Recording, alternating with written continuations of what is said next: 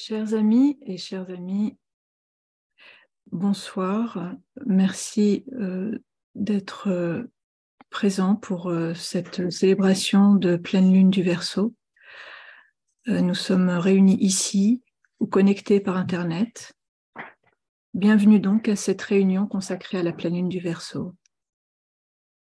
Le texte que je vais énoncer est celui de Fabio Gatti.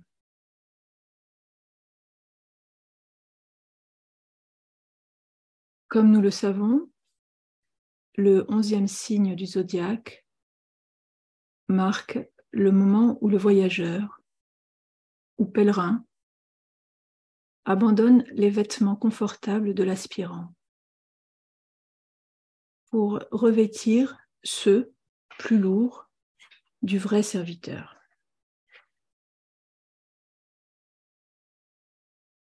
Et c'est alors qu'enfin, il peut entonner en pleine conscience l'affirmation du disciple que nous vous invitons à réciter ensemble après quelques moments de silence.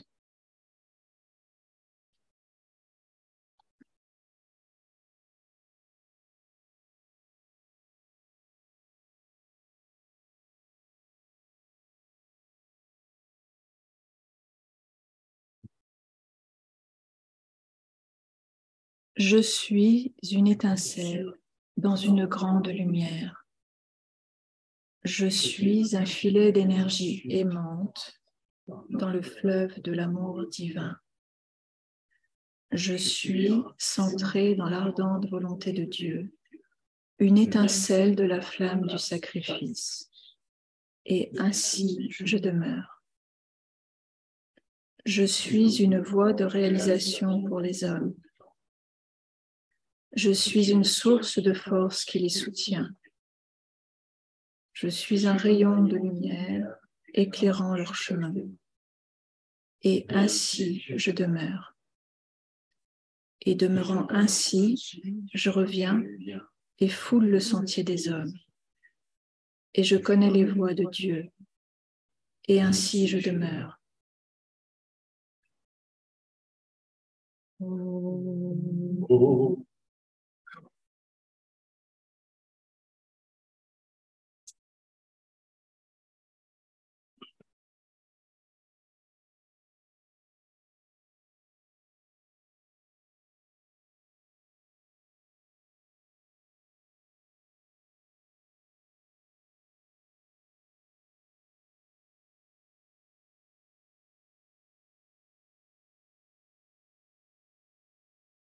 La transmutation qui s'opère en verso n'est possible qu'après avoir renoncé à soi-même et à sa propre gloire.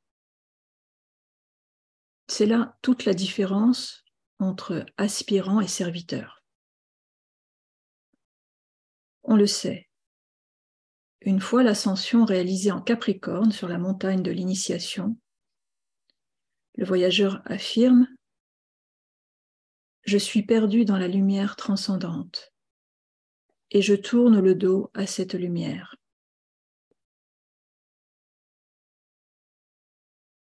Bien qu'il soit confronté à la plus grande gloire qu'un être humain puisse imaginer de loin,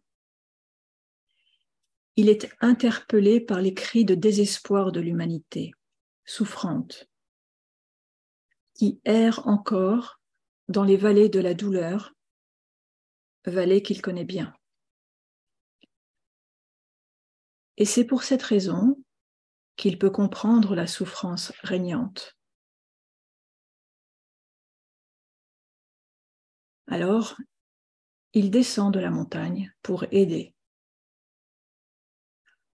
En d'autres termes, au lieu de franchir la porte du Capricorne qui le conduirait au-delà de l'expérience humaine, un événement qu'il devra tôt ou tard affronter, il reste aux côtés de ses sœurs et frères qui souffrent encore.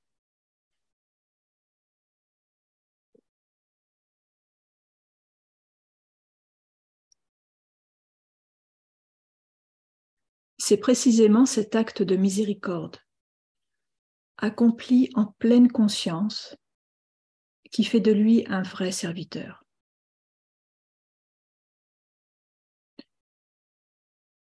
Voici une vue très intéressante. On ne sert pas parce qu'on est serviteur, on devient serviteur en servant.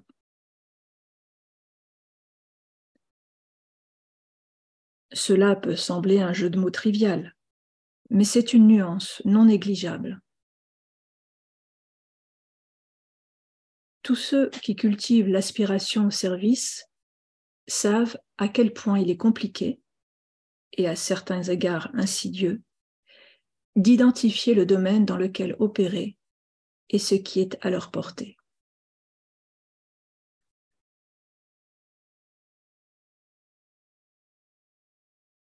C'est une question soulignée avec une transparence extraordinaire dans les textes des enseignements. Cependant,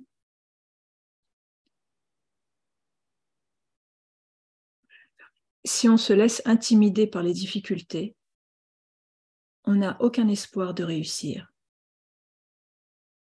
Il ne reste donc plus qu'à essayer et essayer encore, sans rien attendre en retour, et surtout sans aucunement se vanter, en toute conscience, que l'on ne devient serviteur qu'en servant. Qui plus est, on ne devient serviteur que si l'on n'a pas peur de se salir les mains.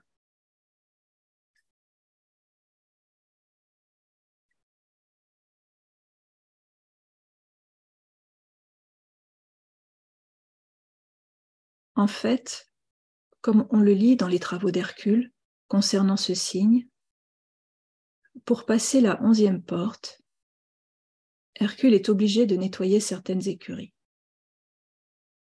C'est un passage formidable dans le cheminement entrepris par le voyageur le long du, zodiaque.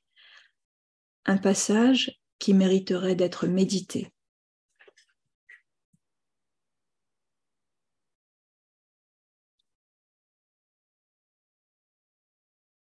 Lorsque Hercule est sur le point d'atteindre le but, on ne lui demande pas d'écrire un traité, de prononcer un discours ou de tout apprendre sur les rayons et les dévas. Non. On lui demande de nettoyer des écuries. De plus, le travail, une fois accompli, n'est pas reconnu, bien au contraire.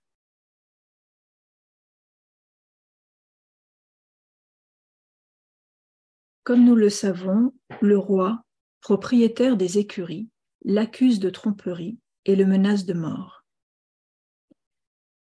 un destin qui, selon les récits de vie des véritables serviteurs du monde, semble inévitable pour tous ceux qui foulent le chemin.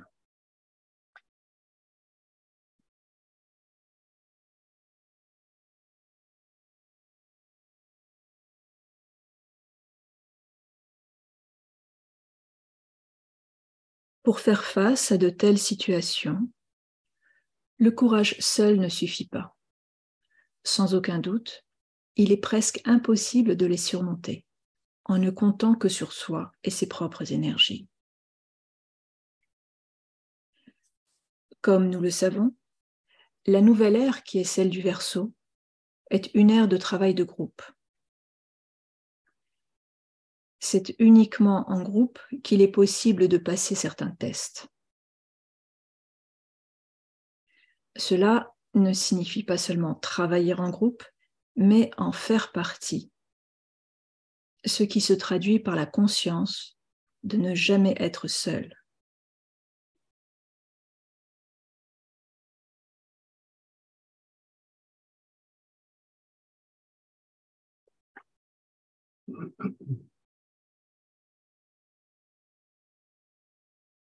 C'est un processus qui passe par le désaveu de l'identité personnelle, l'épreuve la plus dure de toutes, ou, mieux dit, de la compréhension de sa fugacité au profit de l'identité spirituelle, de l'identification complète avec le soi supérieur, l'âme.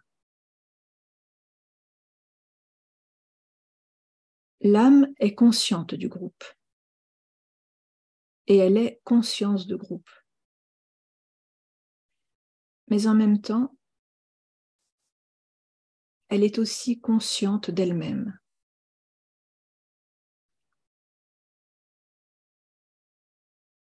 En fait, s'immerger dans le tout, à tout niveau de conscience, ne signifie pas perdre son identité propre.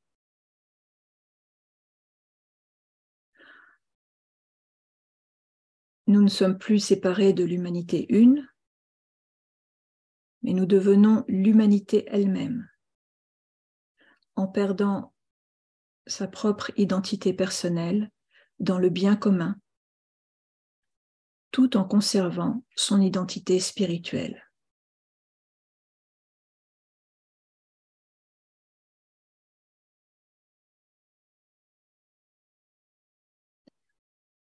C'est le thème intérieurement lié au signe du Verseau, qui est un signe de croix fixe ou croix de transmutation, sur laquelle le désir se transforme en aspiration et l'égoïsme se transforme en altruisme.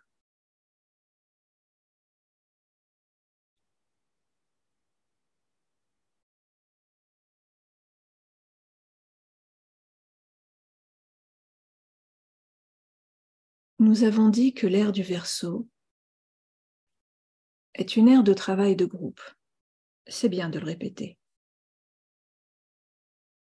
Cependant, il s'agit d'un travail de groupe d'un autre genre que celui du passé.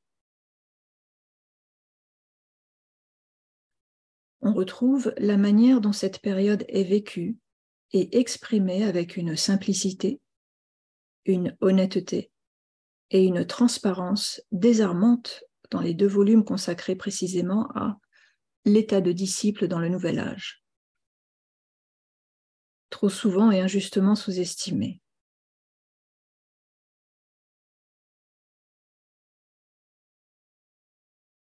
L'une des choses les plus révolutionnaires que nous apprenons en lisant ces pages est la suivante. On procède actuellement à une tentative tendant à déplacer et à ramener à l'intérieur des groupes le point de focalisation de ceux-ci, tout en augmentant cependant leur puissance.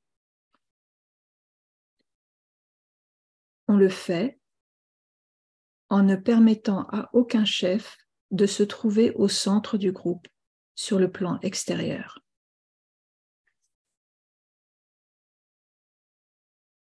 Donc un groupe sans centre, est-ce possible?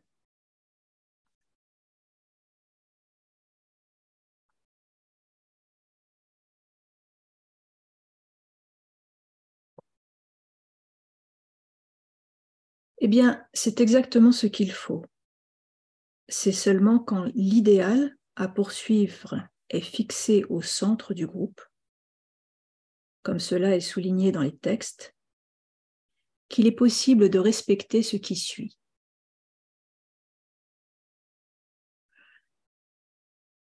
Tous les membres du groupe doivent être assemblés en tant qu'âme libre. Ensemble, ils doivent apprendre.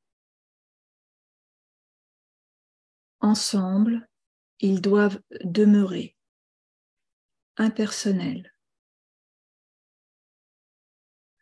Ensemble, ils doivent rendre service au monde. Il faut cependant vous souvenir que quiconque professe que le travail à accomplir se situe seulement sur les plans intérieurs et qu'il ne travaille qu'uniquement sur les niveaux mentaux ou spirituels de la conscience, entretient une conception fausse du processus en cause.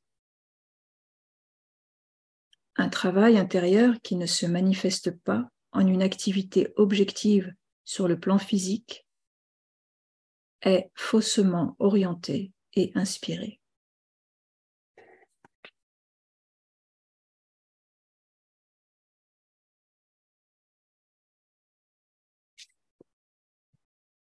Par conséquent, chaque type d'activité, y compris l'approche des enseignements et plus encore la porte de l'initiation, ne se réalise plus individuellement, c'est-à-dire individuellement en tant que disciple, mais en formation de groupe, en tant que groupe de disciples. Il s'ensuit que faire résonner les notes du travail de groupe, du service de groupe, de la conscience de groupe et de l'initiation de groupe n'est pas seulement nécessaire, mais est aussi la juste réponse vibratoire aux énergies qui gouverneront les âges à venir.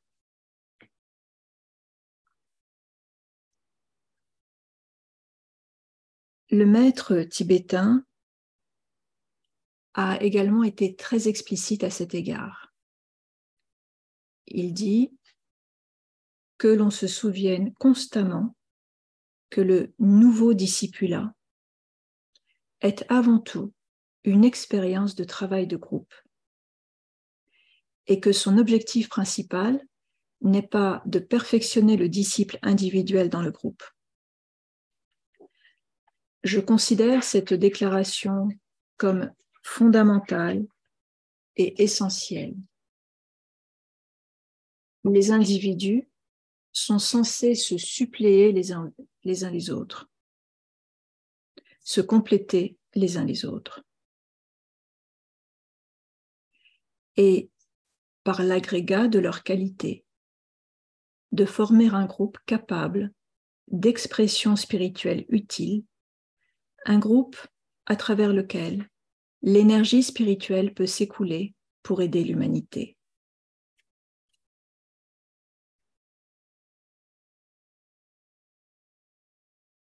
Mais tout cela n'est pas possible si, avant, vous ne nettoyez pas les déchets représentés par le fumier qu'Hercule balaie dans les écuries. Il est intéressant de noter comment il effectue ce travail de nettoyage. Hercule utilise l'eau et réussit son dessin précisément parce qu'il l'utilise d'une manière différente de la façon habituelle. Il peut le faire parce que maintenant, après son expérience au sommet du Capricorne, il est capable de comprendre la vraie nature des énergies. Ceci est représenté par le fait qu'il détourne le cours de deux fleuves c'est-à-dire qu'il fait en sorte que l'eau qui coulait dans une certaine direction, toujours la même, devienne une force salvatrice, se transforme en eau de vie et purifie la conscience humaine des incrustations qui, comme les écuries d'Ogias, la rendaient malodorante.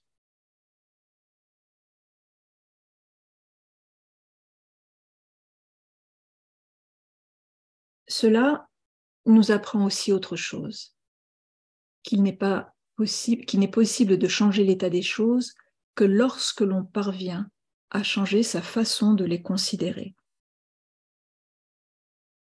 Dans les enseignements, cette façon d'avancer est appelée réorientation. Par conséquent, dans l'ère du Verseau, L'eau n'est plus ce qui produit l'illusion et devient l'eau de la vie qui donne à boire à la soifée. Et comme nous le lisons dans les travaux d'Hercule, cela n'est possible qu'à condition d'avoir un amour inconditionnel pour ses semblables. Le verso est représenté par un homme qui porte un vase renversé, duquel sortent deux rivières, celle de la vie et celle de l'amour. Ces deux mots, vie et amour, incarnent la technique de l'ère du verso. Non pas la forme, non pas le mental, mais la vie et l'amour. Deux mots que nous employons constamment, mais dont nous n'avons aucun concept adéquat.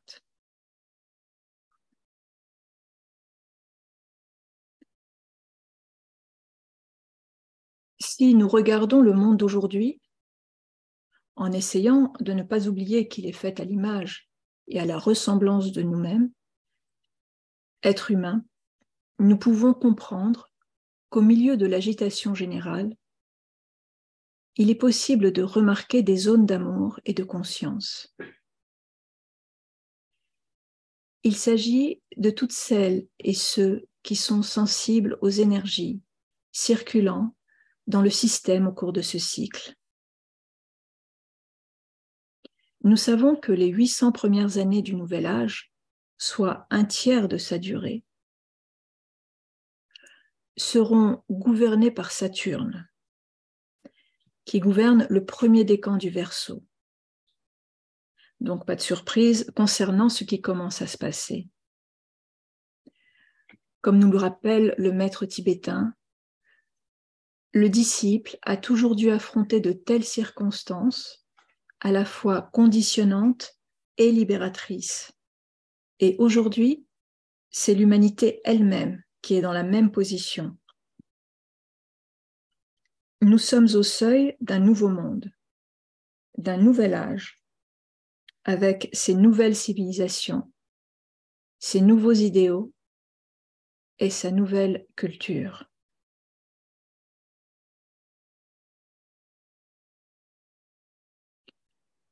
Pour bien comprendre ce que cela signifie, revenons un instant sur l'utilisation de l'eau par Hercule. Le premier qui entre dans les, écuries rencontre des encrassements séculaires et, avec difficulté, en enlève le plus possible, laissant les écuries plus sales qu'à son entrée.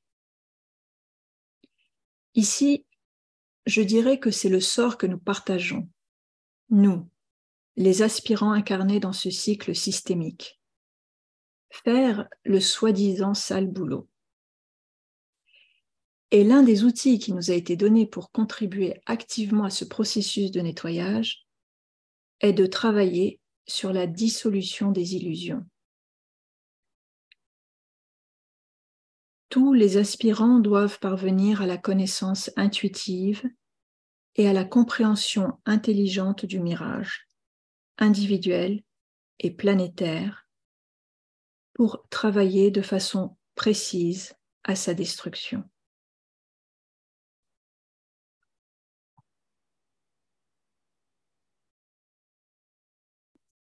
Il faudra du temps pour que l'eau sorte des écuries, aussi propre qu'à son entrée, c'est-à-dire avant qu'il n'y ait plus de dépôt dans la conscience collective.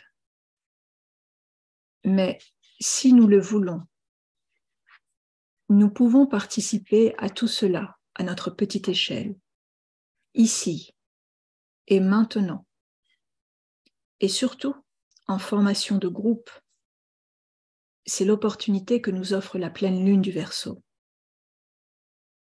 À présent,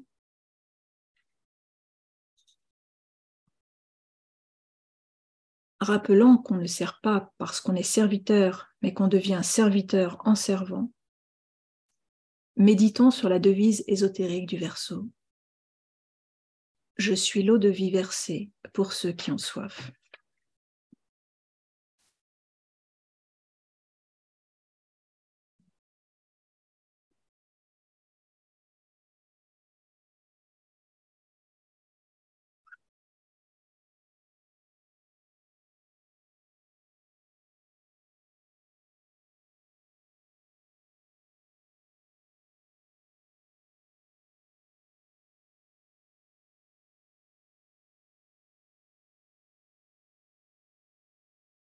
Méditation d'approche de la hiérarchie lors de la pleine lune. Note clé. Celui qui regarde la lumière et demeure dans son rayonnement est aveugle aux événements du monde des hommes. Il avance sur la voie lumineuse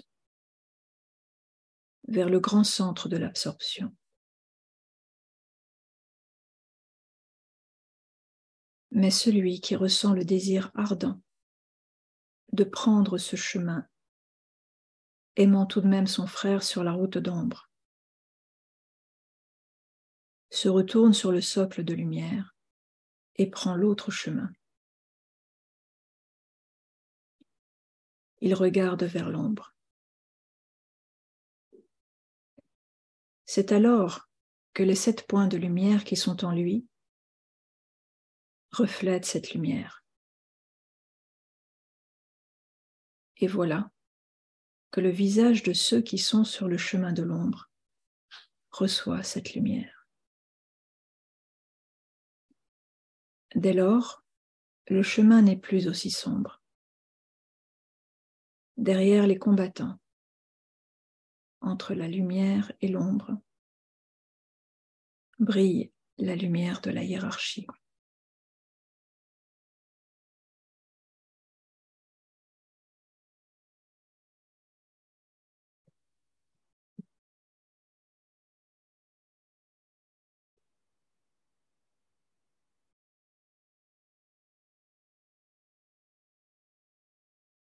Méditation.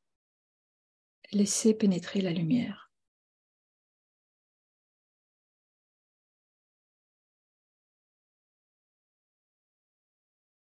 Fusion de groupe.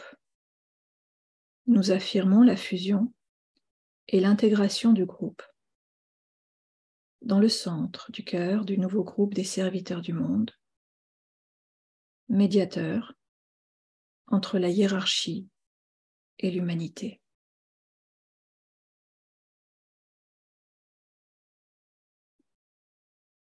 Je suis un avec mes frères de groupe et tout ce que j'ai leur appartient. Puisse l'amour qui est dans mon âme se déverser sur eux. Puisse la force qui est en moi les élever et les aider puissent les pensées créées par mon âme les atteindre et les encourager.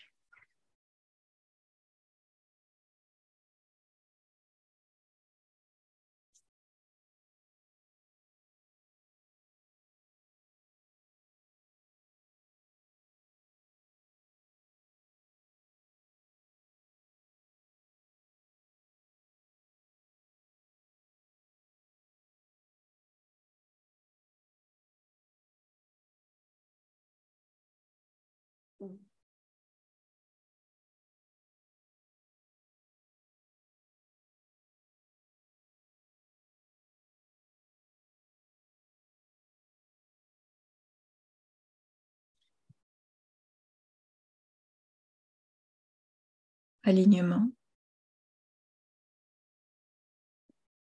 Nous projetons une ligne d'énergie de lumière vers la hiérarchie spirituelle de la planète. le cœur planétaire, le grand ashram de Sanat Kumara, et vers le Christ qui se trouve au cœur de la hiérarchie.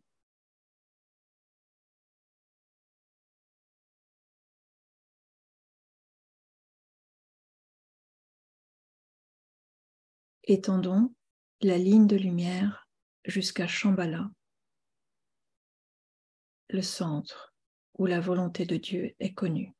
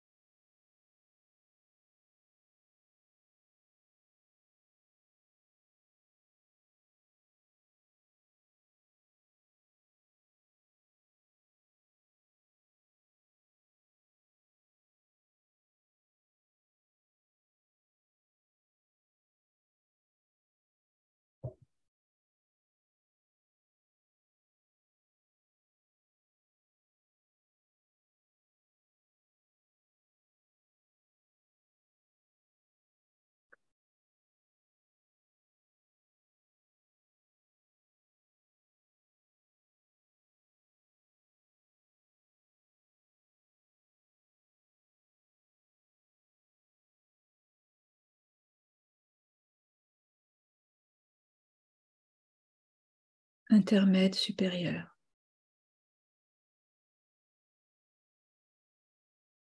Maintenant, le mental contemplatif,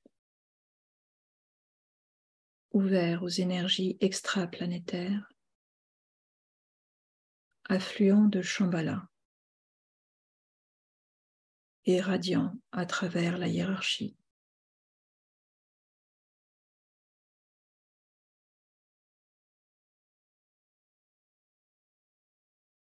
En utilisant l'imagination créatrice, visualisons les trois centres planétaires. Shambhala, la hiérarchie. Et l'humanité. Venir graduellement en alignement et en interaction.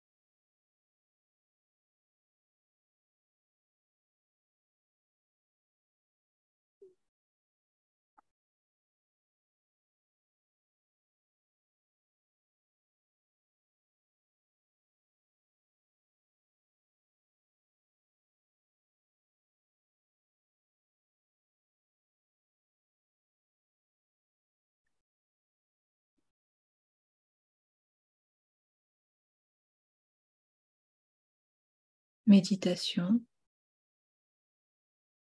réfléchissons sur la pensée semence correspondant au signe du verso. Je suis l'eau de vie versée pour ceux qui en soif.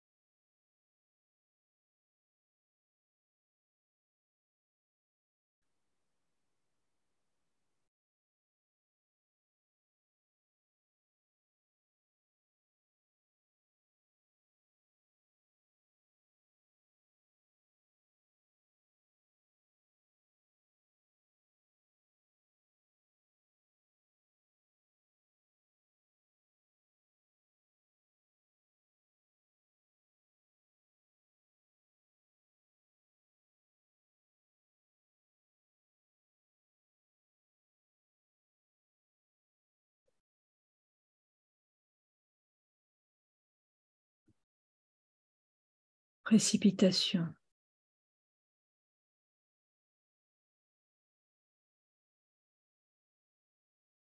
En utilisant l'imagination créatrice,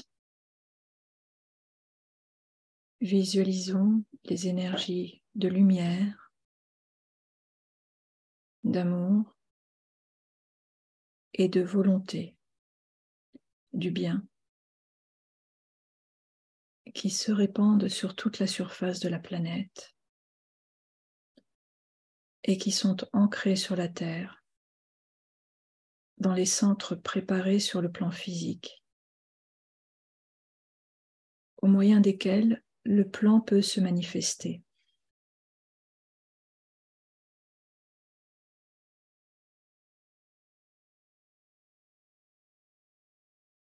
Pour ce faire, utilisons la progression sextuple de l'amour divin. En suivant la précipitation d'énergie de Shambhala à la hiérarchie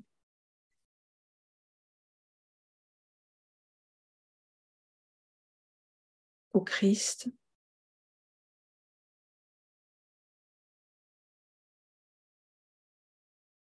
au nouveau groupe des serviteurs du monde.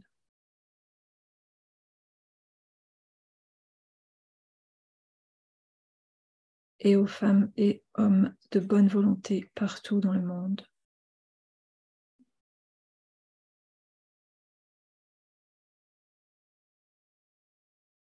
jusqu'au centre physique de distribution.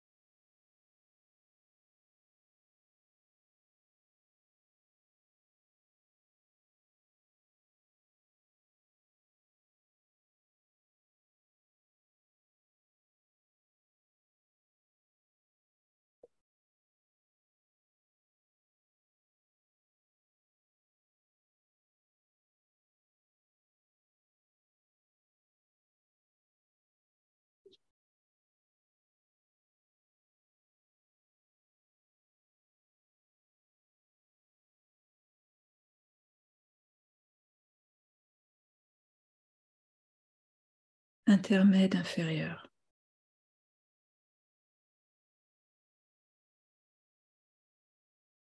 Recentrons la conscience en tant que groupe dans la périphérie du grand ashram. Affirmons ensemble au centre de tout amour, je demeure. Depuis ce centre, moi, l'âme, je me tourne vers l'extérieur. Depuis ce centre, moi, celui qui sert, je travaille.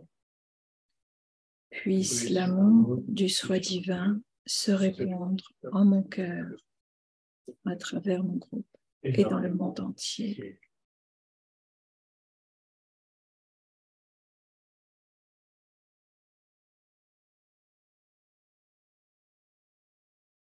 Visualisons l'influx spirituel, affluent, libéré depuis Shambhala, à travers la hiérarchie et pénétrant l'humanité par le canal préparé.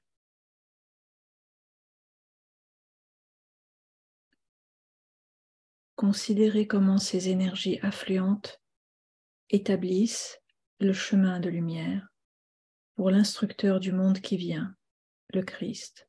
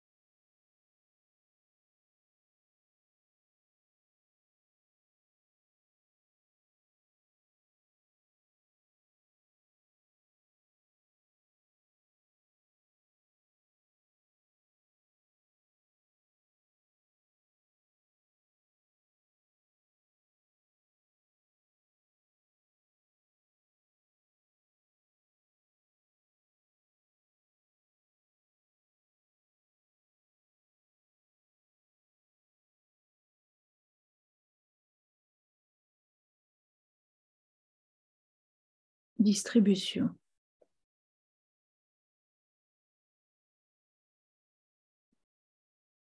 Au moment où nous prononçons la grande invocation, visualisons le flux de lumière, d'amour et de puissance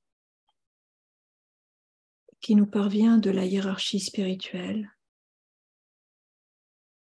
par l'intermédiaire des cinq centres planétaires. Londres, Darjeeling, New York, Genève et Tokyo, et qui irradie la conscience de l'humanité tout entière.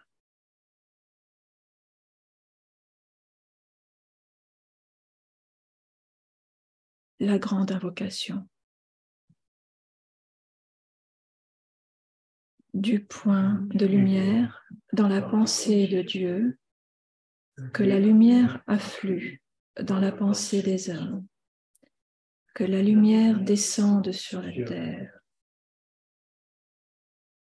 Du point d'amour dans le cœur de Dieu, que l'amour afflue dans le cœur des hommes puisse le Christ revenir sur terre. du centre où la volonté de Dieu est connue, que le dessein guide le faible vouloir des hommes, le dessein que les maîtres connaissent et servent. Du centre que nous appelons la race des hommes, que le plan d'amour et de lumière s'épanouisse et puisse-t-il sceller la porte de la demeure du mal. Que lumière, amour et puissance restaurent le plan sur la terre.